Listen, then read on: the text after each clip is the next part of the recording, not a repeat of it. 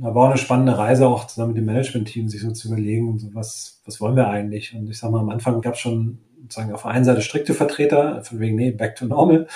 Und andere, die gesagt haben, oh, ganz innovativ und lass uns mal richtig frei denken. Und je mehr man sich dann mit dem Thema beschäftigt hat, natürlich auch, sage ich mal, mit den Restriktionen, mit der Gesetzgebung in Deutschland, was da alles so für, und was für Themen man eigentlich reinläuft, wenn man das alles so ganz so frei gestaltet, wie man es, vielleicht sich jetzt so vorstellt. Ja, deswegen ging es für uns halt darum, dass wir ja auf der einen Seite gute, klare, einfache Regel haben, die allen auch, sag ich mal, transparent Planbarkeit ermöglicht. Und ähm, auf der anderen Seite aber natürlich das Risiko auch für uns als Unternehmen natürlich auch, sag ich mal, kalkulierbar hält. Es freut mich, dass du mich auch diese Woche wieder auf meiner Suche nach dem Hier und Jetzt begleitest. Ich bin Daniel Rieber, Coach für Achtsamkeit und Mitgründer von Revolve, einer Beratung für neue Führung und Unternehmenskultur. In meinem Podcast treffe ich mich mit interessanten Leuten, um neue Perspektiven einzunehmen und um auf meinem eigenen Weg von ihnen inspiriert zu werden. Das heutige Gespräch mit Felix Berghöfer habe ich kurz vor der Sommerpause aufgenommen. Mit rückläufiger Inzidenz und steigenden Impfquoten haben sich viele Unternehmen die Frage gestellt, wann und wie es wieder zurück ins Büro geht. Felix ist Vice President People bei dem Berliner Startup Urban Sports Club und spricht sehr offen über ihre Überlegungen und Pläne für die neue Normalität. Bewegt hat mich, wie er als Personalverantwortlicher das letzte Jahr wahrgenommen hat und welche Rolle für ihn und für das Unternehmen Veränderung spielt. Viel Spaß beim Zuhören. Felix, schön, dass du Zeit genommen hast. Ja, sehr gerne für das wichtige Thema immer. Du hast eben äh, in unserem kurzen Check-in schon gesagt, dass es so ein bisschen sich anfühlt wie die Ruhe nach dem Sturm. Das heißt, bei dir kommt auch so langsam der Sommer an. Ja, endlich. Nach anderthalb Jahren äh, Dauersprint, jetzt aufgrund der ganzen Corona-Situation, ist jetzt, ähm, wir haben ja gerade eine Finanzierungsrunde geschlossen mhm. und jetzt geht die Ferienzeit los. Man merkt immer mehr Leute sind im Urlaub und es kommt einfach so eine gewisse operative Ruhe rein, die uns allen auch wirklich sehr, sehr gut tut nach diesen intensiven ja, Monaten und jetzt schon fast Jahren. Ja, das kann ich mir vorstellen. Du sprichst gerade die Finanzierungsrunde an. Ähm, ihr habt ja 80 Millionen von äh, unter anderem Pro7 Sat1. Mhm. Äh, ich glaube, für euch fühlt sich das wahrscheinlich auch gut an nach diesem Jahr, ähm, wo das ursprüngliche Geschäftsmodell auch gar nicht mehr so funktioniert hat, oder? Ja klar, das ist, eine, das ist eine tolle Bestätigung, ne, dass, mhm. dass Investoren an uns glauben oder an die, an die Produktidee glauben. Und es war natürlich anderthalb Jahre quasi das Produkt nicht existent. Also ich meine, wir sind ja, ja auf Online umgestiegen. Also wer für alle, die uns jetzt noch nicht kennen, also wir bieten ja Fitness-Flatrate an. Das heißt, ähm, mhm. man hat eine Mitgliedschaft mit uns und kann dann bei zum Beispiel in Berlin 1200 Partnerstudios trainieren. Also sei es jetzt Fitnessstudios, Yoga, aber auch irgendwie Sauna oder Massage. EMS-Trainings in Anspruch nehmen. Und das war natürlich war eine reine Online, äh, sorry, reine Offline, ein reines Offline-Angebot. Und als dann Corona kam die Lockdowns und innerhalb von kürzester Zeit ähm, sind wir auf Online-Kurse umgestiegen. Also haben mit Partnern zusammen ähm, Konzepte entwickelt, dass sie ihre Kurse live streamen. Ja. Und ähm, das hat auch, ist auch gut angenommen worden, aber hat natürlich das eigentliche Kerngeschäft nicht, nicht kompensieren können. Und von daher hat man natürlich auch massiven Umsatzeinbruch. Und ähm, ja, und jetzt natürlich mit der Aussicht, dass sich das alles etwas legt und dass jetzt ja auch Fitnessstudios wieder offen sind, ähm, ist es natürlich schön, dann auch vom Markt, wie gesagt, die Bestätigung zu bekommen, dass das, dass das Modell als sehr erfolgsversprechend angesehen wird. Ja, einmal tief durchatmen. Wir haben uns ja kennengelernt auf der Konferenz von der Quadriga, äh, Gravity, mhm. ähm, eine Employer Branding äh, Konferenz.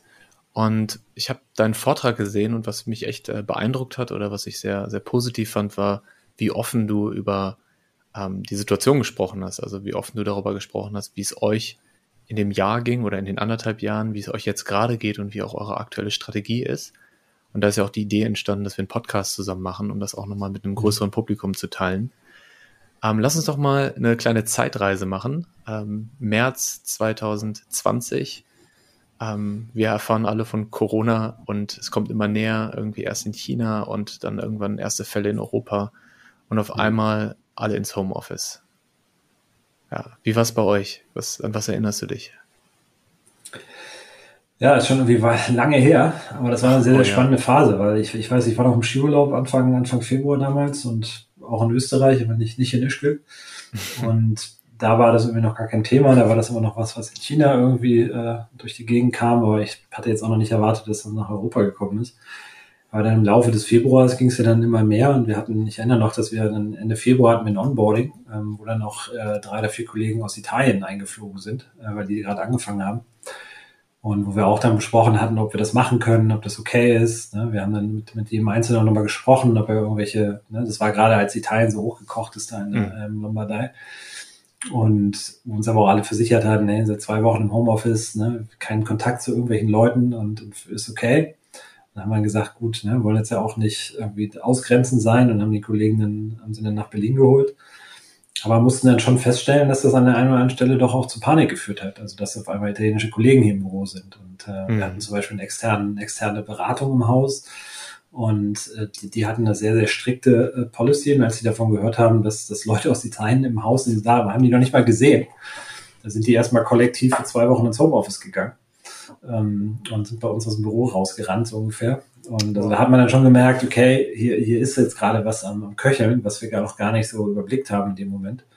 Und ich bin grundsätzlich auch eher jemand, der sagt, jetzt nicht, nicht zu schnell Panik und jetzt mal gucken und mal Schritt für Schritt und jetzt nicht gleich irgendwie äh, overpacen, wie man so schön neudeutsch sagt.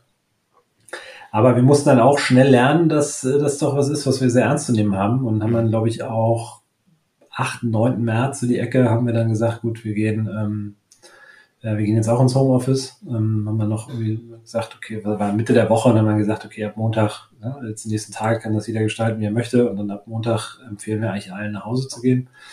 Wir haben das Büro immer offen gelassen, also einfach, weil wir gesagt haben, so für die, die vielleicht kein Internet zu Hause haben oder keinen vernünftigen Arbeitsplatz, die können gerne ins Büro kommen. Und haben dann aber die, ähm, sagen wir, eine bestimmte begrenzte Anzahl von Plätzen dann im Büro bereitgehalten, was man auch online buchen konnte um dann da halt auch entsprechend den Hygienevorschriften auch Genüge zu tun, aber halt auch mal eine Balance herzustellen zwischen denen, die aus irgendwelchen Gründen halt auch nicht zu Hause arbeiten können. Und das hat eigentlich auch sehr gut funktioniert.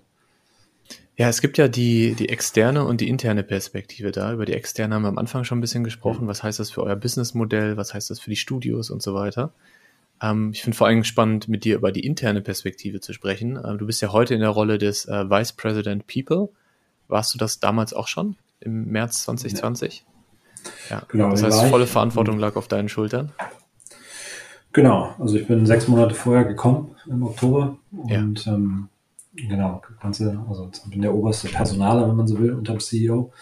Und ähm, ja, von daher war natürlich all, all eyes on me, wie es so schön heißt. Und ähm, war natürlich immer in beide Richtungen. Ne? Also zum einen äh, CEO hat er dann angeguckt oder die beiden Gründer, äh, was, was machen wir jetzt? Und auf der anderen Seite natürlich auch das Team ähm, wie auch die Mitarbeiter. Und wie ich auch eingangs gerade schon gesagt habe, also es war auch spannend dann zu sehen, welche Dynamiken und Panik das auch bei Leuten ausgelöst hat, ne? dieses ganze ja. Thema. Und viele hat es irgendwie überhaupt nicht tangiert, andere dafür umso mehr. Und das ist natürlich immer das, was man ähm, ja austarieren muss und wo man natürlich auch so seinen eigenen Umgang mit, mit finden musste.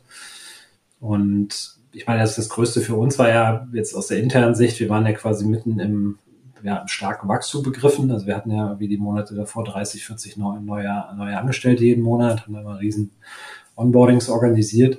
Dann haben wir auch aus ganz Europa die Mitarbeiter zusammengeholt, ähm, haben die im Headquarter dann, ähm, waren die mal drei, vier Tage da ja, dann war natürlich jetzt, okay, Umsatz bricht weg, was, was machen wir jetzt? Ne? Und halt als äh, quasi von Investorengeldern ähm, abhängiges Unternehmen musst du natürlich auch den Investoren erklären, was du mit ihrem Geld machst. Mhm. Von daher war klar, dass wir, sag ich mal, diese Riesenmannschaft werden wohl nicht halten können jetzt äh, mittelfristig. Und ähm, aber wir hatten halt von Anfang an aber auch klar die Prämisse, ne, wir wollen so viele Mitarbeiter wie möglich halten, ähm, haben deswegen auch ähm, ja, soweit es, also soweit möglich von allen Förderprogrammen ähm, haben wir teilgenommen und also Kurzarbeit, das gab es ja auch in allen Ländern und ähm, haben dann halt, sind aber auch nicht um, um Kündigungen hingekommen. Also entweder Leute, die noch gar nicht bei uns angefangen hatten, die mit uns einen Vertrag hatten, ja. oder aber ähm, Leute, die halt bei uns jetzt schon in der Probezeit waren, also wir einfach auch natürlich gucken mussten, dass wir jetzt, wie wir das kostentechnisch machen. Deswegen war das halt die Strategie, also von denen, von denen wir uns, so hart es klingt, sozusagen leicht trennen konnten, dass wir die, äh, mit denen halt Gespräche geführt haben und ähm, die, die bei uns halt länger waren, dass wir die jetzt mit denen dann über Kurzarbeit gesprochen haben. Und das hat sich jetzt auch, sage ich mal, als auch als eine sehr gute Strategie erwiesen, weil jetzt natürlich im Laufe der Zeit ne, wir immer wieder dann auch, wenn das Geschäft auch letzten Jahr im Sommer hochging, konnten wir halt atmen, konnten mehr Leute zurückholen mhm. und haben jetzt auch seit dem 1.7. sind wir jetzt auch komplett aus der Kurzarbeit raus. Klasse, ja. Ich kann mir vorstellen, dass es für dich auch in der Rolle einfach herausfordernd ist. Ähm, hat dich ja keiner vorbereitet drauf, so wie wir alle unvorbereitet waren. So im, im Nachhinein, wenn du das äh, dir anschaust, ähm, hm. bist du einfach in so einen Funktionieren-Modus gegangen? Na, das Gute ist, ich hatte bei einem vorherigen Arbeitgeber auch schon mal eine ähnliche Erfahrung. Also dann sind, ähm, ist das auch quasi über Nacht Umsatz weggebrochen, weil, weil Google seinen Algorithmus umgestellt hatte. Das ganze SEO nicht mehr so funktioniert hat, wie es geplant war und, ähm, und eigentlich auch alles, alle Zeichen auf Wachstum gestanden sind. Und von daher hatte ich, sag ich mal, diesen Prozess, wie man, sag ich mal, möglichst, ja, ich sage jetzt mal geräuschlos oder möglichst äh, mit, mit ne, wenig äh, oder Mitarbeitenden, Mitarbeitenden gut mitnehmend diese schwierigen äh, Nachrichten ähm, kommuniziert, wie man da sinnvollerweise vorgeht. Und das hat mich natürlich, von daher bin ich sehr schnell in so einen Funktioniermodus gekommen, weil ich die Situation halt auf einer etwas kleineren Skalierung schon mal hatte. Und das konnte halt auf den Erfahrungen aufbauen und das hat mir schon enorm geholfen. Also einfach das, das schon mal durch, durchlaufen zu haben und, und konnte deswegen auch dem Team gegenüber dann natürlich auch sehr viel, sag ich mal, Sicherheit ausstrahlen und einfach auch klare ja, Vorgaben machen, wenn man so will, wie dieser Prozess jetzt abläuft, damit wir den gut durchgesteuert bekommen. Und ich sag mal, wir haben da auch viel, viel posit sehr positives Feedback bekommen dann, weil man hat ja immer zwei Perspektiven. Das eine ist mit den Mitarbeitern sprechen, die es betrifft. Und äh, da liegt ja meistens auch der, der große Fokus drauf. Und da ist, finde ich, auch mal wichtig, dann die Kollegen nicht wie Schwerverbrecher zu behandeln und dann nach dem Motto, hier ist Gespräch, jetzt wirst du zum Platz geführt ne, und nimm deine persönlichen Sachen mit. Dein Laptop ja. ist sofort gesperrt und ähm, ne, man begleitet dich zur Tür, was ja immer wieder auch passiert, ähm, weil ja dann immer so die Befürchtung ist, dass wenn man schlechte Messages dann hat, dass der eine oder andere vielleicht dann noch eine, eine Dummheit begeht. Und das möchte man dann ausschließen. Aber ich finde das, also meine, meine Prämisse ist da immer, also es ist unverschuldet und wir sollten den Leuten oder den Kollegen dann jetzt auch nicht das Gefühl geben, dass, dass wir sie da, wie gesagt, als Schwerverbrecher behandeln. Und daher finde ich da einen sehr, sehr wertschätzenden Umgang mit denen auch drüber zu sprechen. Ne? Jetzt heute geh mal nach Hause, morgen besprechen wir, wie wir das jetzt genau gestalten und wie du auch deine Verabschiedung hast und wann du deinen Laptop abgibst und nicht, dass man das den Leuten auch, sag ich mal, das Vertrauen entgegenbringt, dass sie jetzt da auch keinen Quatsch machen. Und das hat auch sehr gut funktioniert. Und das zweite ist ja dann die Kommunikation zu denen, die bleiben. Und mhm. das ist halt das, was, was häufig untergeht in diesen Diskussionen, weil man halt, oder in diesen Situationen, weil der volle Fokus halt darauf liegt, diesen, diesen Prozess zu steuern mit denen, die man ähm, rausnimmt. Ja, und dass man dann aber denen, die bleiben, halt überhaupt keinen, also vielleicht dann mal einen Dreizeiler schreibt, aber auch keinen, das nicht in größeren Zusammenhang packt. Und ähm, von daher war das, ist das halt auch immer wichtig. Und das, gerade wenn man das dann schon mal ein, zwei Mal durch hat, dann, dann sind das ja genau die Dinge, wo man weiß, okay, da war vielleicht beim letzten Mal nicht so gut und deswegen müssen wir es von Anfang an mitdenken, so diese interne Kommunikationsseite. Ja. Jetzt stelle ich mir gerade vor, dass ihr ein Jahr lang vielleicht mit Unterbrechungen im Homeoffice wart, einige von den Mitarbeitenden äh, in Kurzarbeit. Und ich habe selber die Erfahrung gemacht, auch mit den Unternehmen, mit denen wir arbeiten, dass die größte Herausforderung ist, die Verbindung aufrechtzuerhalten. Also die Kultur aufrechtzuerhalten, die Verbindung und auch diesen informellen Raum zu haben für Austausch, für Menschlichkeit und so. Ah, du hast bei der, Präsentation so ein paar Beispiele dafür genannt, was ihr gemacht habt, um eure Mitarbeitenden zu unterstützen und um äh, genau diese Verbindung auch aufrechtzuerhalten. Kannst du da so ein paar Best Practices, das klingt jetzt ein bisschen viel, aber ein paar positive Erfahrungen äh, teilen, was ja, bei euch gerne. im Nachhinein gut funktioniert hat? Ja, es ist ja, wie du sagst, ne? also jeder hockt im Homeoffice und man sieht sich nur noch über den Laptop und ähm, es ist ja auch dieses, jeder springt von Meeting zu Meeting und irgendwie, ne, es geht ja nur noch so um dieses Faktencheck, okay, Thema besprechen, okay, zack zum nächsten Meeting und, und das, was ja wirklich wegfällt, ist ja genau diese, dieses, dieses verbindende Gefühl, was man früher hatte. Ja, was wir gemacht haben, zum einen die, die Führungskräfte versucht bestmöglich zu unterstützen, also im Sinne von ähm, ja, E-Mails dazu, was heißt das jetzt im Homeoffice zu führen, ne? was, was heißt das jetzt, also wie, wie kann ich da auch einen Kontakt haben, das haben den Leuten auch Empfehlungen gegeben. Ne? zum Beispiel abends sich auch mal nach den, nach der offiziellen Arbeitszeit so Spieleabende anzubieten, online oder Weinabende und so. Und das, das war gerade in der Anfangszeit, wurde das auch gerne genutzt, weil natürlich gerade viele, die jetzt vielleicht auch noch keine Familie haben mhm. ne, und vielleicht auch nicht in der WG sind oder alleine wohnen oder so, für die war das natürlich am Anfang ähm, ja total schwierig. Ne? Auf einmal so dieses Zuhause sitzen eigentlich nicht raus dürfen. Und dann klappt man immer den Laptop zu und dann ist da die große Stille. Und, und dass man dort den Kollegen halt dann einfach das Gefühl gibt, hey, ne, du bist nicht alleine hier, sondern es, es gibt einfach ein Angebot, was du annehmen kannst. Also es war jetzt nie eine Verpflichtung, du musst jetzt auch noch irgendwie Überstunden machen und äh, mit uns irgendwie Kniffel online spielen, sondern das war einfach ein Angebot, was gemacht wurde über die Teams. Das hat sich dann im Laufe der Zeit, ist das dann noch weniger geworden, weil die Leute natürlich das alle sind so mit der Situation immer mehr für sich so klargekommen. Und das war ein Thema, was wir gemacht haben. Dann haben wir natürlich auch viel so Mailings an die, an die Mitarbeiter auch gemacht, im Sinne von, hey, was, ne, was sind so unsere fünf Tipps für Homeoffice, wie zum Beispiel, ne, mach alles genauso, als ob du ins Büro gehst, steh um die gleiche Uhrzeit auf, ja. ähm, ne, zieh ja was Vernünftiges an, so nach dem Motto, jetzt nicht im Schlafanzug äh, vorm Laptop sitzen, sondern versuch auch für dich feste Zeiten, feste Rituale zu haben. Und ähm, haben dann auch regelmäßig Umfragen gemacht, also wie es den Leuten auch geht im Homeoffice, wie sie so auch für sich die Work-Life-Balance organisieren ähm, also ob sie das schaffen mit dem Abschalten und die Ergebnisse haben eigentlich immer so gezeigt, dass zwei Drittel der Kollegen eigentlich, dass es denen sehr gut geht, dass sie gut damit zurechtkommen, aber es auch mal ein Drittel gab, die auch klar gesagt haben, nee, also ich, mich, mir macht das hier gerade also überhaupt gar keinen Spaß. Mhm.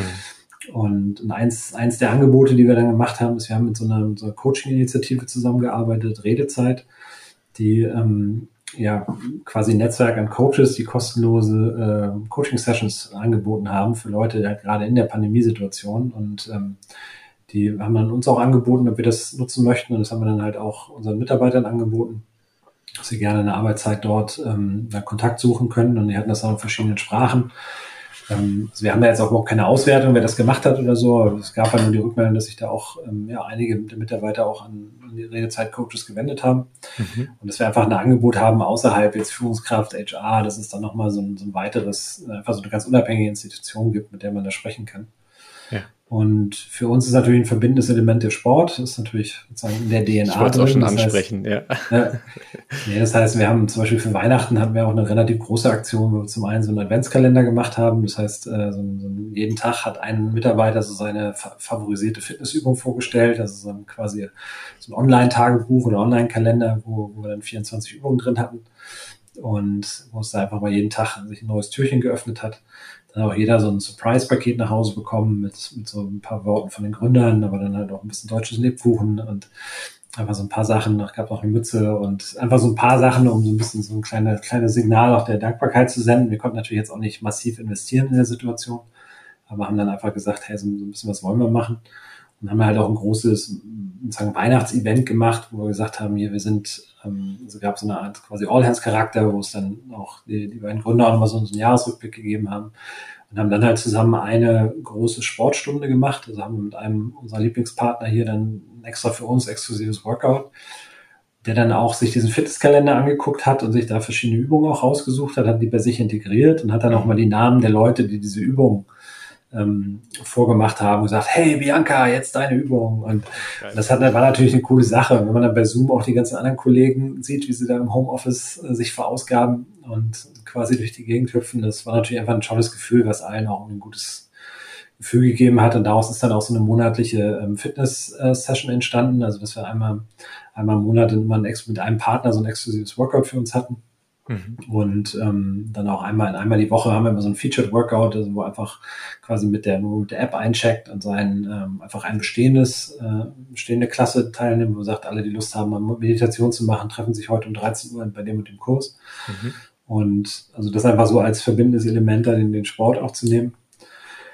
Und ein Element, was wir halt auch gemacht haben, wir haben sogenannte EPB gegründet, das ist das Employee Participation Board. Mhm, ähm, ja. Natürlich jetzt auch, je länger diese Krise gelaufen ist, ähm, natürlich auch mal wieder auch so das Thema war, dass dadurch, dass man sich nicht mehr so häufig gesehen hat, dass natürlich auch so der Kontakt zwischen quasi Management und den Mitarbeitern auch nicht mehr so ähm, nicht so präsent war, wie er sonst vielleicht, ne, weil man sich halt nicht mehr einfach mal so auf, auf Café getroffen hat. Und daraus ist also der Wunsch entstanden, dass wir ähm, ja die Stimme der Mitarbeiter sozusagen ja, noch, noch hörbarer zu machen. Und den Wunsch gab es dann von Seiten des Managements, aber genauso auch wie von den Mitarbeitern. Und wir haben dann halt ein ähm, ja, paneuropäisches äh, EPB gegründet, wo halt jeder, äh, wo jedes Land quasi ein, also bei den kleineren Ländern ein, bei jetzt in Deutschland haben wir vier Repräsentanten, ähm, wurden gewählt, haben sich aufstellen lassen und, ähm, und haben jetzt halt einen, äh, ja, einen regulären Austausch auf Länderebene, wie dann aber auch auf ähm, quasi Gesamtgruppenebene, wo wir dann mit den drei ähm, ja, Sprechern dieser, dieser zehn Leute ähm, spreche ich zum Beispiel mit dem CEO dann immer zusammen mhm. und äh, wo wir uns über Themen austauschen, wo wir ihnen auch sagen, was wir arbeiten. Sie bringen Themen hoch. Und zum Beispiel eine Initiative, die von, von denen äh, aus dem EPB auch getriggert wurde, war, dass sie gesagt haben, hey, ne, also die ganze Organisation, haben jetzt also viel gearbeitet, ähm, ne, irgendwie wäre einfach mal schön, auch in irgendeiner Form sozusagen was zurückzugeben. Und da ist dann so die Idee entstanden, dass wir das, das Osterwochenende verlängern. Mhm. Weil wir dann gesehen haben, dass der Dienstag nach Ostermontag war auch noch der internationale Tag des Sports. Und das hat natürlich wunderbar gepasst. Und das war eher so, hat sich dann so ergeben, ne, dass wir geguckt haben, okay, gibt's denn so eine Art Tag? Und dann äh, wussten es gar nicht. Und dann, ähm, ja, dann war auch noch der Dienstag nach Ostern. Ne? Da war halt klar, okay, wir, die ganze Firma quasi hatten ein verlängertes Wochenende und so kamen wir dann alle auf fünf Tage frei. Und einfach als kleines Beispiel, aber es ist, ist ein Thema, was, was von den Kollegen halt angesprochen wurde, was ich dann aufgenommen habe und was wir dann auch, glaube ich, innerhalb von einer Woche hatten wir das dann irgendwie auch entschieden und gesagt und kommuniziert und dann, ähm, also quasi die Woche vor Ostern ist das dann alles äh, live gegangen und dann eine schöne kleine agile, agile Situation. Und also von daher ja ganz, ganz vielfältige sozusagen Blumenstrauß. Und ich glaube, wichtig ist, ja, das ist das einfach ja auch die Mitarbeiter immer wieder gemerkt haben, okay, da, da passiert was, ne? die Leute bemühen sich, es, es wird nicht einfach nur so hingenommen und ähm, und dass das halt einfach geschätzt wurde. Ne? Es gab immer den einen oder anderen, der gesagt hat, ihr, ihr macht da zu wenig, ich, ich bräuchte noch viel, viel mehr Unterstützung. Mhm. Ja, fair enough, aber ich sag mal, wir waren auch zum Teil in Kurzarbeit in HR und mussten einfach sehen, wie wir, wir hatten natürlich auch viel zu tun durch Kurzarbeit und so weiter. Mhm. Und deswegen denke ich, unterm Strich war das ein guter Mix oder war das, was wir machen konnten, haben wir gemacht und haben dann auch, wie gesagt, auch mal viel positive Rückmeldung bekommen für, für die Dinge, die wir getan haben. Und das EPB ist ja auch da, um zu bleiben. Also mit denen sind wir auch weiterhin regelmäßig im, im Dialog. Und das ist zum Beispiel eine Sache, weiß ich nicht, ob sie jetzt, ob sie jetzt so in der Form ohne Covid direkt gegeben hätte. Es war schon, schon eine Initiative, die dann so auch aus dieser schwierigen Situation heraus geboren wurde. Ja, das finde ich eine, eine sehr schöne Idee. Ähm, Stelle ich mir auch sehr kraftvoll vor und vor allen Dingen auch ähm, sehr hilfreich, weil man als, als Management-Team, als Führungskraft, als jemand, der für People und, und Culture zuständig ist, ähm, dadurch nochmal so ein Board bekommt, so ein Sounding Board. Ne? Also so Personen, mit denen man eine Idee besprechen kann oder auch äh, von denen man was aus dem Team hört, was einem vielleicht selber gar nicht aufgefallen wäre, was einem so ein bisschen die, ähm, die Blindspots auch zeigt vielleicht. Also ich glaube, das, da können also sich einige Unternehmen von inspirieren lassen. Ja, absolut. Also weil es ist genau wie du sagst. Also für mich ist das ganz, ganz wichtig. Ne? Also dass ich sitze alle zwei Wochen mit denen zusammen und es ist immer wieder interessant, was für Themen die kommen. Ne? Ja. Und ähm, beziehungsweise ich kann halt auch mal nachfragen, hey, wir denken gerade darüber nach, wie, wie seht ihr das? Wäre euch das wichtig? Wenn ja, wie? Ne? Oder auch zur Kommunikation zu besprechen oder auch wie, wie gewisse Sachen bisher kommuniziert wurden. Wie schafft man es das, dass man die vielleicht anders kommuniziert, dass sie für, für die Mitarbeiter ähm, leichter nachzuvollziehen sind.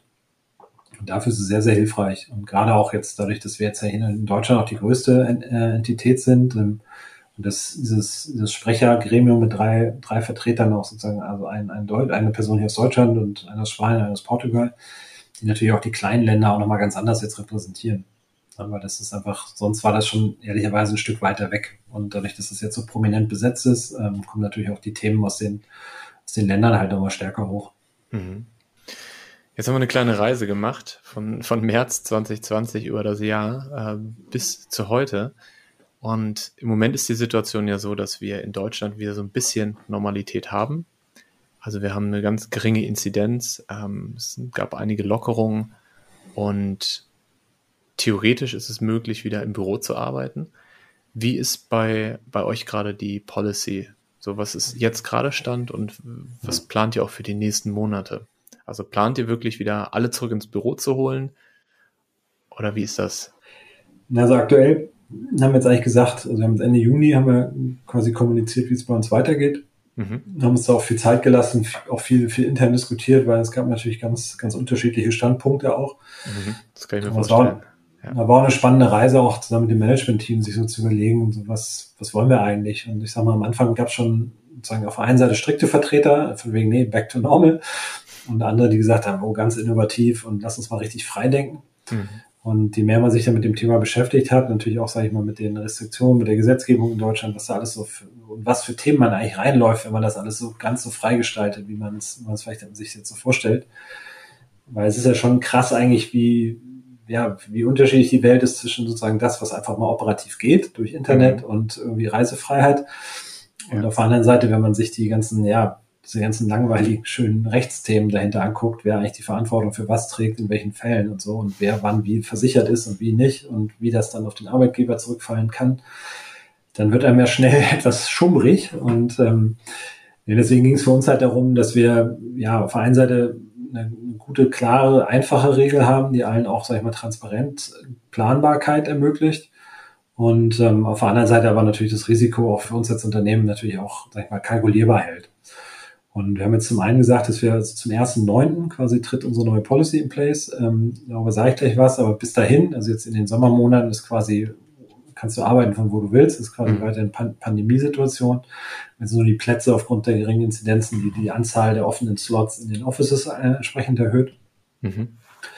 Und das Konzept ist jetzt eigentlich, dass wir sagen, am 1.9., ähm, also wir glauben daran, dass wir, ähm, dass wir eine, also wir glauben an eine, an eine Office-Orientierung. Das heißt, wir mhm. wollen, wir glauben an Face-to-Face, -face, wir wollen keine Remote-Company werden, sondern ähm, ist schon die Idee, dass wir sagen, wir gehen davon aus, um eine gute Kultur zu bauen, um ähm, ja auch, sag ich mal, im Wachstum auch, auch wieder zusammenzustehen und zusammenzuhalten. ist Es wichtig, dass man sich regelmäßig hier trifft. Mhm.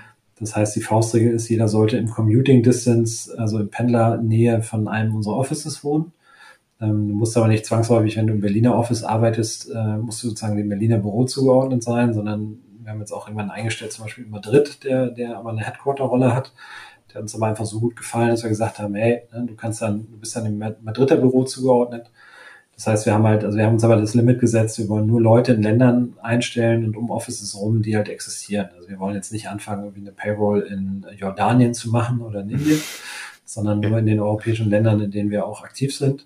Mhm. Und ähm, aber haben halt auch festgestellt, aber festgelegt, dass wir jetzt, wir können jetzt nicht als Gesamtcompany für sechs Länder sagen, wie häufig muss jetzt jeder einzelne Mitarbeiter ins Büro, mhm. sondern sagen eigentlich nur als Vorgabe, ne, wir glauben daran, dass, dass die Leute, dass wir Offices haben wollen, dass die Leute auch regelmäßig ins Office kommen sollen, aber quasi die Mindestanzahl der, der Präsenz, das ist etwas, was wir quasi in die Hände der Führungskräfte oder der Abteilungsleiter legen, was für ihren Job eine Rolle spielt. Mhm. Weil eine Präsenz, okay. eine Anwesenheitspflicht ist ja für einen Customer Care Mitarbeiter was anderes als jetzt für einen Partnermanager ähm, oder auch für einen ITler.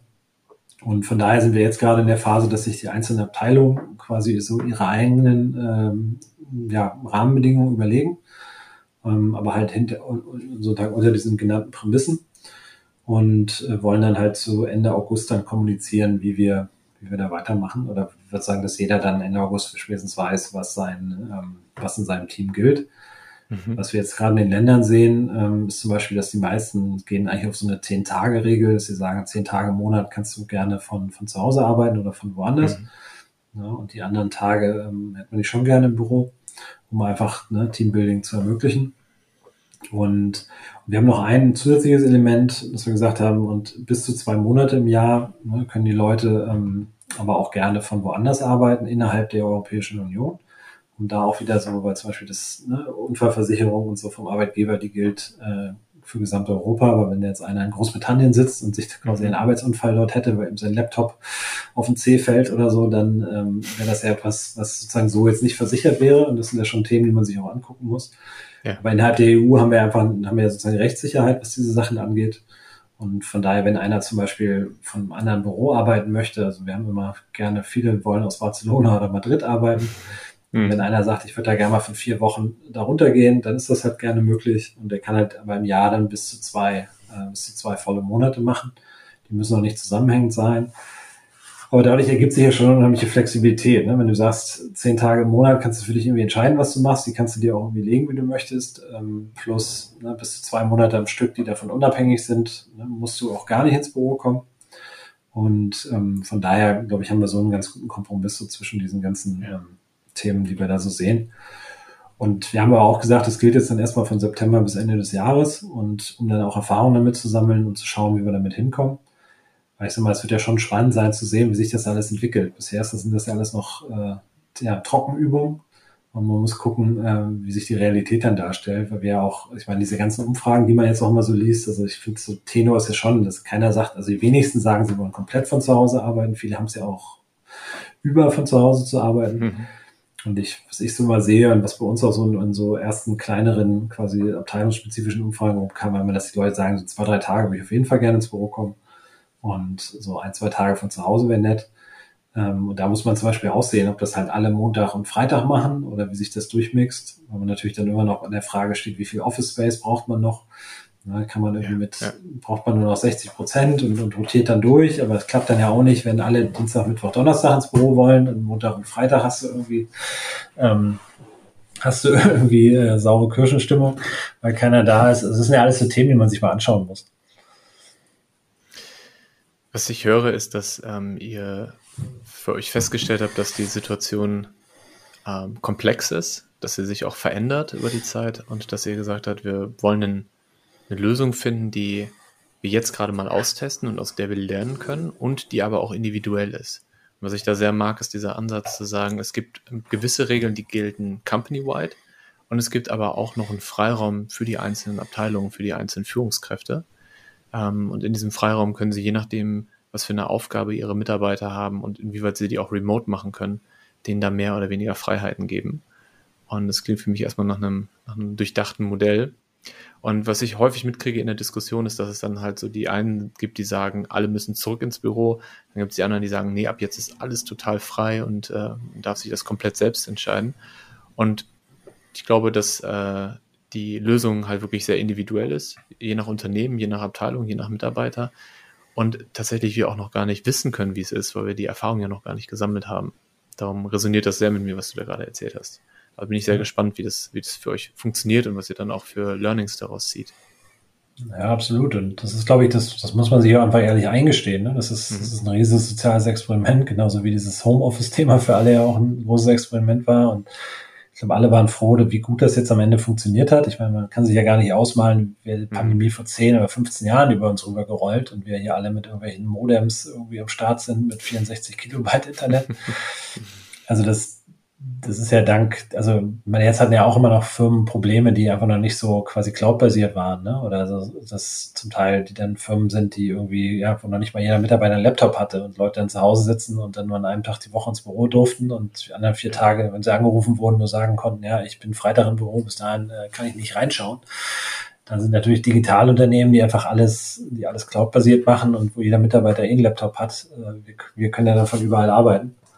Und das ist halt etwas, was wir, was, ähm, ja, was dann anders gesehen wurde, ne, als man jetzt sozusagen mit den, der neuen Situation, mit den neuen Voraussetzungen. Und, und das ist halt was, was jetzt in der Zukunft bin ich auch sehr gespannt, wie sich das verhält, weil aktuell sind ja alle remote. Das heißt, die ganze Information, die ganze Kommunikation läuft halt entsprechend über, über die Laptops, über die E-Mails. Aber sobald wieder mehr Leute im Büro sind, wird natürlich da auch wieder viel mehr informell kommuniziert werden. Und wenn dann, dann sind da ein Teil der Leute im Meeting, die sind auch vor Ort, und dann ist immer der offizielle Teil vorbei und die anderen gehen danach noch einen Kaffee trinken und der, der mhm. im Laptop äh, der Remote gejoint hat, der, der kriegt das halt nicht mehr mit und diese Infos gehen halt nicht mehr weiter. Und, ja. ähm, und da glaube ich, wird schon etwas entstehen, wo ein gewisser Sog auch wieder entstehen wird, ins Office zu kommen, weil man einfach schon mehr mitkriegt. Und von daher glaube ich auch daran, dass am Ende des Tages mehr Leute von freiwillig ins Büro kommen und wir jetzt mal über diese Mindesttage reden. Ähm, aber ich glaube, dass das gar nicht so ein, so ein, Thema sein wird, sondern es wird einfach so ein gewisser flexibler Umgang. Es wird einfach sein, das haben ja Firmen, die Remote Policies schon länger haben, ist es ja auch so. Dann ist halt einer mal nicht da, der arbeitet von zu Hause, der wählt sich halt ein, nächstes Mal ist er wieder mit dabei. Und das ist dann eher so was Natürliches geworden. Aber dass so dieses einfach nur relativ viel remote zu arbeiten, das mag für so Spezialistenrollen, wo man nicht so viel Touchpoints hat, mag das gut funktionieren, aber für Leute, die halt sehr viel kommunizieren, sehr viel Schnittstellen haben, glaube ich, wird sich das nicht, also wird sich das von selber auflösen. Wäre jetzt so meine, meine Hypothese. Ja.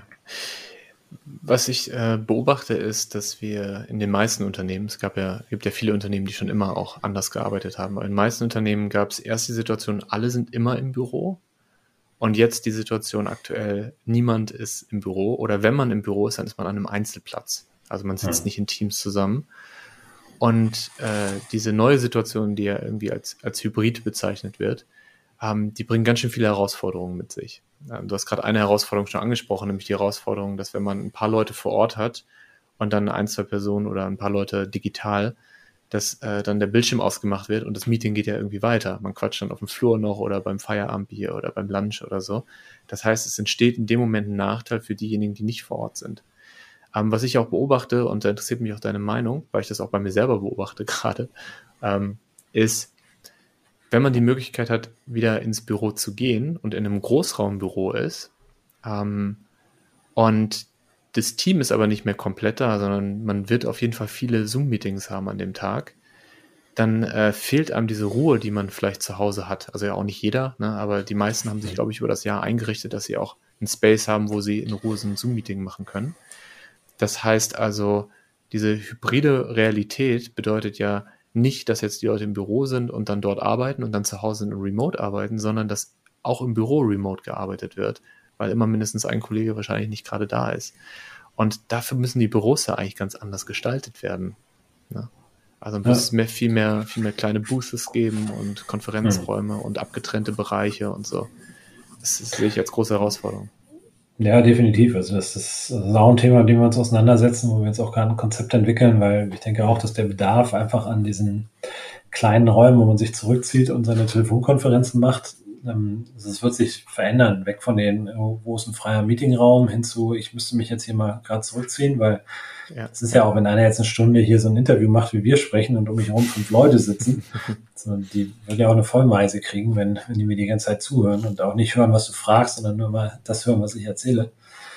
Und dementsprechend meine ich auch, dass sich die Offices dahingehend noch ändern müssen. Also wir gucken uns jetzt auch gerade an, ob wir zum Beispiel mit so Telefonkabinen, die man äh, die man anbieten kann. Da gibt es ja mittlerweile auch Anbieter, die das, also wo man zum Beispiel testweise mal für sagt, für sechs Monate stellen wir uns davon ein paar hier rein. Ja. Und wenn uns das gefällt, kann man die irgendwie übernehmen um jetzt dann nicht gleich die hohen Anschaffungskosten zu haben, weil ich glaube, das ist ja so, jeder, der schon mal ein Büro eingerichtet hat, weiß auch, dass ne, man hat dann alle möglichen Ideen und kauft dann irgendwie teures Zeug, was man in die Ecken stellt und denkt, das wird dann genutzt und dann stellt sich immer erst im Nachhinein heraus, was denn wirklich genutzt wird und was einfach dann auf einmal nur noch ein, eine Jacken- und Klamottenablage ist und ähm, wenn man dann an die teuren Vitra-Möbel denkt, die dann irgendwelche äh, schallschluckende Elemente haben soll, aber die Leute sich da trotzdem nicht wohlfühlen, wenn sie nicht genau, wenn es trotzdem noch offen ist. Und, und glaube, so wird es hier auch sein. Also von daher ist auch meine Idee, jetzt erstmal über so ein mobiles Möbeljahr zu gucken, was, was funktioniert wie, was wird wie genutzt. Und bevor man jetzt irgendwie anfängt, da baulich ganz viel zu verändern. Und ich glaube, es ist der, die, die Hauptherausforderung, das ist aber auch keine, keine junge Diskussion, die gibt es ja auch schon lange, so diesen Unterschied zwischen Stillarbeitsbereichen, Meetingbereichen so, dass man, dass man das nochmal auch klärt, ne? Also, dass halt, wenn einer im Großraumbüro sitzt, dann da nicht irgendwie lauthals irgendwelche Interviews führt oder irgendwelche Sachen macht, sondern sich dafür einen Raum sucht. Aber dafür muss es dann halt auch entsprechende Rückzugsmöglichkeiten geben. Und auf der anderen Seite braucht es natürlich dann auch mehr Meetingräume mit entsprechender guter ähm, Ausstattung, dass halt auch Leute remote dazukommen können. Weil das sind ja auch so Diskussionen, wo Firmen, gewisse Firmen jetzt schon gesagt haben, wenn einer remote ist, müssen alle remote joinen, damit das irgendwie ein einheitliches ist. Ähm, mhm. Oder auch meinen, weil jetzt, wenn von sechs Leuten einer remote ist, dass jetzt alle dann in Laptop starten, kann es irgendwie auch nicht sein. Und dass man dann aber halt eher guckt, dass man irgendwie gute Gerätschaften hat mit, sag ich mal, guten Telefonspinnen, ne, guten Mikrofonen, dass, dass das dann für alle irgendwie auch, auch okay ist. Ja. Weil das exponentiert sich ja, wenn du halt irgendwie fünf Meetings hast, wo immer einer nicht kann und deswegen müssen alle, und dann sitzen auf einmal 30 Leute, müssen in, einem, in so einem Bürogebäude dann parallel in irgendwelche Calls, in irgendwelche Räume rein. Das klappt ja irgendwie auch nicht. Also da ist, macht es schon Sinn, die dann auch zusammenzuziehen und dass die fünf, die im Büro sind, sich dann auch im Meetingraum treffen. Aber der Sechste, der von außen kommt, dass der trotzdem noch eine gute, gute Möglichkeit hat, in dem Meeting halt auch teilzunehmen. So, und das ist ja dann vor allem Sprach und äh, ja, und ähm, Sprache, was das andere, Sprache und äh, Hörqualitäten mhm. entsprechend ja. gut sind. Ich habe mit äh, jemandem gesprochen, der in einem Startup arbeitet und der hat mir erzählt, dass seine Realität vor Corona so aussah, dass er eine halbe Stunde morgens oder eine Stunde ungefähr äh, gebraucht hat, um zum Büro zu kommen. Dann im Büro seine acht Stunden war oder vielleicht auch neun Stunden, aber innerhalb dieser Zeit äh, auch mal irgendwie Mittagessen gemacht hat oder mit Kollegen da gequatscht hat oder ne, so, so ganz viel zwischendurch auch passiert ist. Und jetzt während der Corona-Zeit sah seine Realität so aus, dass er jeden Tag von 8 Uhr bis 20 Uhr oder bis 19 Uhr von einem Meeting im nächsten war. Und äh, er hat beschrieben, dass er, dass es sehr effizient ist. Also es ist, gibt eigentlich nur noch Arbeiten, Arbeiten, Arbeiten, Arbeiten an Projekten. Und jetzt sollen die wieder zurück ins Büro. Und er sagt, er weiß gar nicht, wie er äh, jetzt diese, diesen Workload, den er gerade hat, in, im Büro abarbeiten können, weil er hat einmal diese ein, zwei Stunden am Tag, die er wieder verliert durch ähm, das Commuten. Und dann die ganzen Unterbrechungen, äh, die man im Büro hatte, die ja auch was Positives haben, also auch was Soziales, Kreativitätsförderndes. Aber er hat in dem Moment wirklich so eine, äh, habe ich ihm auch angemerkt, richtig so eine Angst davor gehabt, ey, wie kann ich jetzt dieses Effizienzlevel, was wir gerade haben, aufrechterhalten in einem Umfeld, in dem ich jede Stunde oder jede halbe Stunde rausgerissen werde und gar nicht wirklich in, in die Konzentration komme. Das fand ich schon krass, den Gedanken. Ja, ich meine, das ist ja auch genau eine Frage, die sich auch zeigen wird. Ne? Also inwieweit sich das Arbeiten dann dadurch wieder verändern wird oder ob bleibt das jetzt so oder ja, weil ich glaube, dieses Gefühl, man hat irgendwie Meeting nach Meeting und irgendwie kommt man so, ballert das halt so durch und mhm. irgendwann ist der Tag vorbei und zwischendurch macht man noch Slack und E-Mails und so. Ja. Hm. Ja, inwieweit sich sozusagen die Anzahl der Meetings reduziert, weil man sich wieder mehr sieht. Also das, das weiß ich auch noch nicht genau. Aber ich habe ja. so, das ist ja auch jetzt also für, zu uns ja auch war es ja eine besondere Situation. Also ich meine, bei mir ist ja sehr, sehr viel Zeit auch quasi ins Krisenmanagement geflossen. Hm weil es ja regelmäßig neue Sachen zu entscheiden gab. Ne? Also schicken wir Leute jetzt nach Hause. Was heißt das? Wie sieht das jetzt mit der Kommunikation aus? Was machen wir jetzt mit Kurzarbeit? Verlängern wir die? Ne? Wie viele FTEs haben wir überhaupt auf Kurzarbeit? Ja. Ähm, das heißt, es war ja die ganze Zeit im Troubleshooting-Modus, wo man die ganze Zeit sich immer wieder mit vielen Stakeholdern abstimmen muss.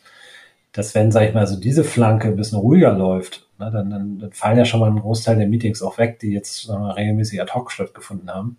Ja.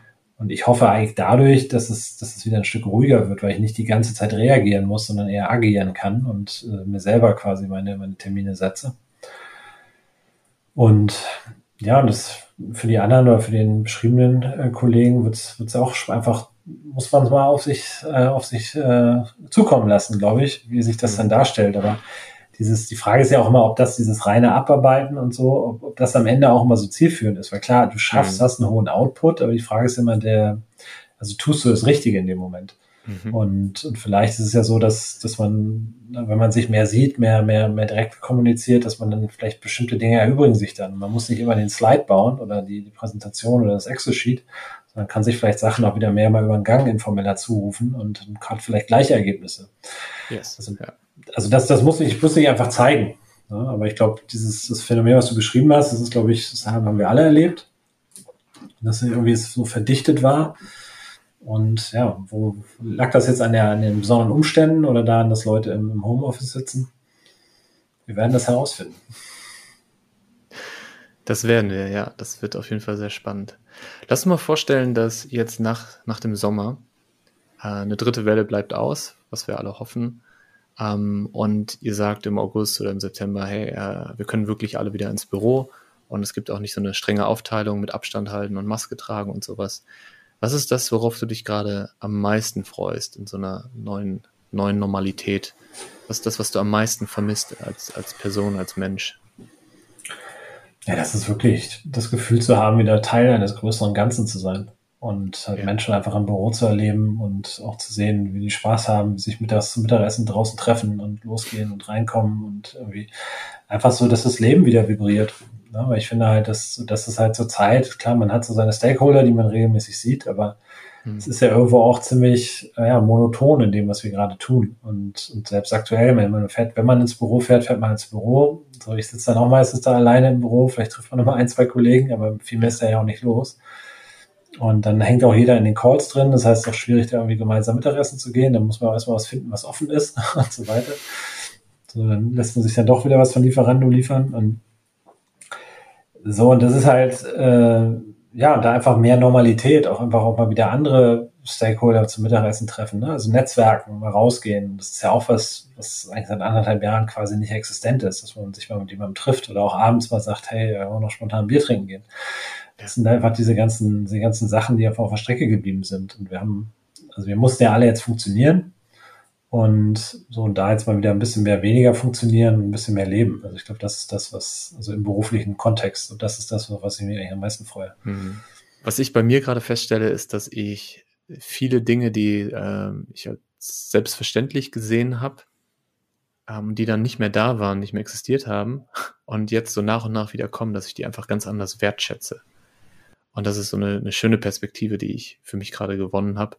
So Kleinigkeiten wie äh, sich zum Mittagessen treffen mit jemandem oder ähm, jetzt waren wir am Wochenende mit Freunden äh, zum ersten Mal wieder draußen tanzen äh, mit einem DJ und äh, direkt an der Spree. das ist einfach was, was äh, ich einfach so genossen habe. Ich habe einfach so jeden, jeden zweiten Moment dran gedacht, wow, das konnten wir anderthalb Jahre nicht. Das war einfach nicht möglich. Und äh, ja, ich freue mich auch sehr, sehr darauf, noch mehr mit unserem Team zu machen, auch wieder mit Unternehmen enger zusammenzuarbeiten, auch vor Ort zu sein. Habe jetzt den ersten Workshop wieder ähm, jetzt im August, äh, wo ich dann zwei Tage mit einem Team vor Ort arbeite und hoffe sehr, dass da nicht zwischenkommt und freue mich da sehr drauf. Also echt, echt äh, eine, eine spannende Zeit. Ja, absolut. Und ich meine, das ist ja auch, wie du sagst, das ist ja, ich meine, in jeder Krise oder in jeder sozusagen lebensverändernden Situation äh, liegen ja, liegt ja immer wieder auch Potenzial. Und ich meine, mhm. dass man, ich meine, man hat ja eh keine andere Möglichkeit, wir müssen ja damit umgehen. Und ich meine, genauso ja. wie wir jetzt das angenommen haben und damit umgegangen sind, ähm, so werden wir uns ja auch mit der neuen Situation umgehen. Und auch daraus werden wieder neue Dinge entstehen und sei es halt ne, neue Arbeitsweisen, neue Beratungsangebote, neue Lebenseinstellungen. Also das mhm. wird, wird sich alles zeigen. Und ich meine, wenn man sich sozusagen die Entstehungsgeschichte oder Evolution des, des Menschen anguckt, dann ich meine, der Mensch ist ja einfach unfassbar gut darin, sich immer wieder an ändernde um, sich Umgebungen halt anzupassen. Ne? Und mhm. ähm, ich meine, wir wissen ja heute auch, wir, heute kann sich keiner mehr vorstellen, ohne iPhone und irgendwie ähm, und so weiter oder Smartphones zu leben. Und was ich vorhin ja auch meinte, ne? was, was, was wäre diese Krise gewesen, wenn wir vor 15 Jahren da reingelaufen wären? Ne? Also mhm. wenn, wenn der Virus sich damals schon verbreitet hätte, das hätte ja unfassbare Auswirkungen gehabt auf, äh, ich weiß noch nicht, ob es dann so durchgezogen we worden wäre mit den, äh, dass wir alle ins Homeoffice und so, weil es wäre ja de facto eigentlich nicht gegangen in den meisten ja. Fällen. Ja. Und ähm, von daher können wir eigentlich ja, froh sein, dass es jetzt passiert ist. Und ich glaube, also die Menschheit war sozusagen noch nie besser darauf vorbereitet, damit mit so einem Virus umzugehen wie jetzt.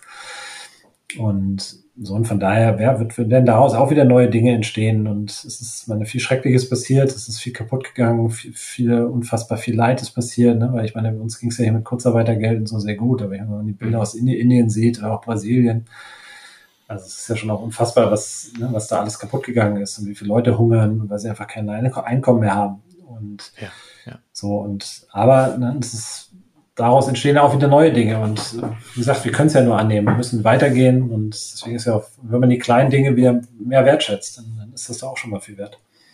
Ja, ja. Sehr, sehr schönes Abschlusswort. ähm, ich finde es so schön auch zu sehen, dass Urban Sports Club vor der Pandemie wirklich so ein On-Site, also so ein, ähm, ein Angebot war für physische Locations ähm, dann während der Pandemie komplett auf Online gegangen ist und jetzt ja auch ein hybrides Angebot hat oder auch gerade mitentwickelt.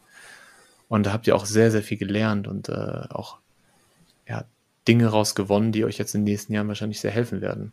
Auch bei der Internationalisierung. Ja, auf jeden Fall. Also Vielleicht, also das war ja genau der Punkt. Es ging immer so dieses Online-Angebot, Hybrid, war immer mal so ein Gespräch und naja, machen wir mal, wenn wir Zeit haben. Und es wäre wahrscheinlich nie gekommen oder längst nicht so mhm. schnell gekommen. Und dann einmal musste man machen und dann war das immer so auf drei, der Innovationsliste, ne? Immer genau. im Backlog wieder, ja. Genau, immer, immer auf dem Backburner und dann so, auf einmal war das dann nach drei Wochen live. Ne? Und dann, mhm. wenn halt die ganze Firma will und auch alle an einem Strang ziehen, dann auf einmal ist halt ganz, ganz viel möglich, was davor halt immer zwischen den Stühlen so versackt ist. Ja. Ja, und deswegen, also, das heißt ja auch immer so schön, never waste a good crisis. Und ähm, hat uns, also was das, was Produktinnovation angeht, hat uns das auf jeden Fall nach vorne gebracht. Ja. Und wie du sagst, deswegen, und jetzt auch mit dem Funding und so weiter, steht uns ja da auch eine, denke ich, eine sehr erwartungsreiche und schöne Zukunft bevor. Jetzt müssen wir halt wirklich nur hoffen, dass das jetzt auch stabil bleibt, dass keine vierte Welle kommt oder wenn nur klein und dass wir jetzt auch mal alle ein bisschen von den Inzidenzwerten wegkommen und uns, sag ich mal, wieder normalisieren. Mhm. Und dass das mit dem Impfen jetzt dann auch funktioniert und dass das dann wirklich am Ende nur noch sozusagen eine Erkältung ist, die, die man mal bekommt, aber oder hoffentlich nicht. Aber wenn sie dann, dass es dann auch nicht so schlimm ist. Und dass es dann halt einfach sich einreiht in den normalen Kanon an, an kleinen Krankheiten, die man halt so im Laufe seines Lebens mal hat, aber nicht mehr diesen, diese massive Auswirkung auf weite Teile der Gesellschaft oder der Welt. Ja, ja. Und wir haben eben darüber gesprochen, dass eine große Herausforderung für Unternehmen gerade ist, in Verbindung zu bleiben Gleichzeitig habe ich aber auch, das habe ich bei euch jetzt auch rausgehört und bei vielen Unternehmen erlebt, dass es auch verbindet. Also wir als Team, wir als Unternehmen haben diese schwere Zeit gemeinsam gemeistert. Ja, wir haben innerhalb von drei Wochen, wie du es eben beschrieben hast, eine neue Lösung entwickelt. Und wir, wir haben das hingebekommen. Und ich glaube, dass das auch sehr, sehr viele Teams enger zusammenschweißt und verbindet. Naja, klar, das ist, äh, Das ist ja immer so, wenn man, wenn es dann, wenn man das Tal durchschritten hat, dann kann man natürlich immer gemeinsam auch zurückblicken, ne? Und dann mhm. weißt du noch damals und so. Klar, das ist ähm, auf jeden Fall auch immer ein, immer ein positives Element davon. Ja. Und das ist auf jeden Fall eine Geschichte, die wir unseren Kindern erzählen werden, wenn sie dann in ein paar Jahren danach fragen. Felix, danke dir für deine Zeit. Gibt es noch was, was dir auf dem Herzen liegt? Irgendwas, was du gern teilen möchtest? Hm, so konkret nicht. Wir haben ja über viele, viele Bereiche gesprochen und mhm. ich glaube, ich sehe es halt auch so. Also mein grundsätzliches Credo lautet immer, es gibt keine Fehler, nur neue Informationen. Und, und das würde ich, glaube ich, für alles, was man jetzt in diesem ja, Post-Corona-Setup irgendwie hat, ne? dass ich auch eigentlich allen Kollegen, die hier zuhören oder allen Unternehmensmenschen einfach nur sage, ne? lasst uns experimentieren, lasst uns austauschen darüber, was funktioniert. Vieles von dem, was immer erstmal super klasse klingt und sozusagen gutes Employer-Branding oder Marketing ist, ähm, muss man natürlich auch mal sehen, welche, welche Effekte hat das auf der anderen Seite. Und das ist halt das, was manchmal mir so ein bisschen fehlt in den Diskussionen, dass man immer neue Trends ausruft, mhm. ohne irgendwie zu beleuchten, welche, welche Side-Effects das hat. Und, und da bin ich einfach gespannt, wie sich das, also wie auch Firmen, die zum Beispiel komplett sagen, remote, egal wo, also was nicht, Slack oder Spotify oder so, die das ja auch sehr prominent vor sich hertragen, bin ich mal sehr gespannt, wo die in 12 oder 18, 24 Monaten stehen. Und ob die das immer noch so machen oder ob das jetzt einfach ein Marketing-Schrei war, der, den man dann so Stück für Stück wieder einkassiert. Oder ob es die, die Lösung ist für viele Themen. Also ich weiß es ja auch nicht. Ne? Also wir haben uns für einen anderen Weg jetzt erstmal entschieden ähm, aus den besagten Gründen. Und das wird einfach spannend sein zu sehen, welche, ja, welche Philosophie sich da am Ende durchsetzt. Ich meine, es wird nicht die eine geben, aber ich glaube, es wird schon sich so ein, so ein Hauptweg irgendwann rauskristallisieren, der, ähm, ja, und da bin ich einfach sehr gespannt, wie das aussieht. Ne? Und ich glaube, das ist halt was, wo wir alle jetzt auch ein Stück weit sozusagen Zukunft schreiben können, ähm, mhm. wie, wie die neue Arbeitswelt aussieht. Aber wie gesagt, ich glaube halt immer nicht an Schwarz und Weiß, sondern die Wahrheit liegt meistens in der Mitte, wie es so schon heißt. Und das sehe ich eigentlich bei allen Themen so. Und das ist gerade speziell bei den Workplace Policies wird das auch so sein. Also das glaube ich, es wird sich nie, nie das eine Extrem durchsetzen, sondern es wird immer irgendwie ein Mittelmaß geben, weil man halt alle, alle Interessensbereiche und alle Blickwinkel muss, muss man irgendwie zusammenführen. Und, und wie gesagt, das Spannende wird sein, was die Mitarbeiter am Ende machen. Weil man kann immer diskutieren, ob zwei oder drei Tage, wenn alle von selber vier Tage kommen, was es irgendwie genießen und man sich irgendwie darauf einigt, Freitag macht irgendwie, sind irgendwie starten alle irgendwie früh ins Wochenende, wollen keinen Commute mehr haben, ähm, dann ist das ja eine Aussage oder es ist halt dieses Dienstag bis Donnerstag oder so. Und da glaube ich, es geht weniger um Verbote oder um konkrete Vorgaben, sondern es geht einfach darum, was am Ende wirklich gelebte Praxis ist. Und da bin ich, bin ich einfach sehr gespannt, was sich so in den Firmen rauskristallisieren wird. Wenn du Lust hast, mit Felix in Kontakt zu treten, findest du ihn auf LinkedIn unter Felix Berghöfer. Mehr Informationen zu dem Unternehmen unter urbansportsclub.com ohne Bindestrich und Leerzeichen. Wenn du Lust hast, jetzt gleich am Thema dran zu bleiben, hör doch mal in die Folge 16, die Illusion der Kontrolle rein, in der ich über Veränderungen spreche. Und solltest du Lust haben, meinen Podcast zu unterstützen, hinterlass gerne bei Apple Podcasts eine kleine Rezension oder teil diese Folge mit jemandem, für den sie spannend sein könnte. Ganz liebe Grüße aus meinem Urlaub von La Gomera. Adios.